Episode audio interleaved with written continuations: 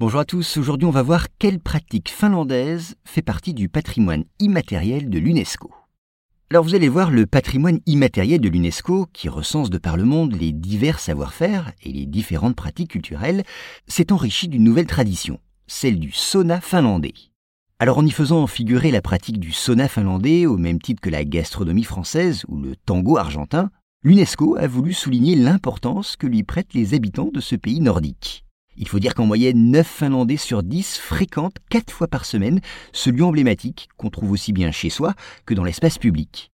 Oui, parmi les 3 millions de saunas que comporte ce pays de 5 millions et demi d'habitants, beaucoup trouvent place dans les hôtels, les piscines ou même les ambassades. Et en hiver, certains adeptes du sauna, après avoir transpiré dans leur étuve, plongent, vous le savez, nus dans les lacs glacés de Finlande, une pratique roborative qui contribuerait cependant à une bonne santé du corps et de l'esprit.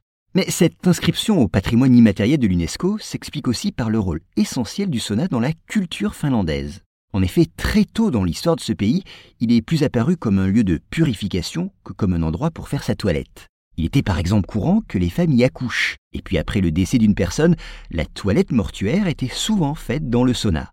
Enfin, des chants anciens et nombre de rites séculaires sont également associés à ce lieu particulier.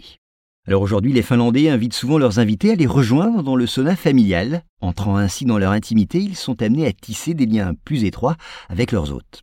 On a même pu parler à ce titre de diplomatie du sauna. En effet, il n'est pas rare que des dirigeants et diplomates finlandais se servent du sauna comme cadre de leurs discussions.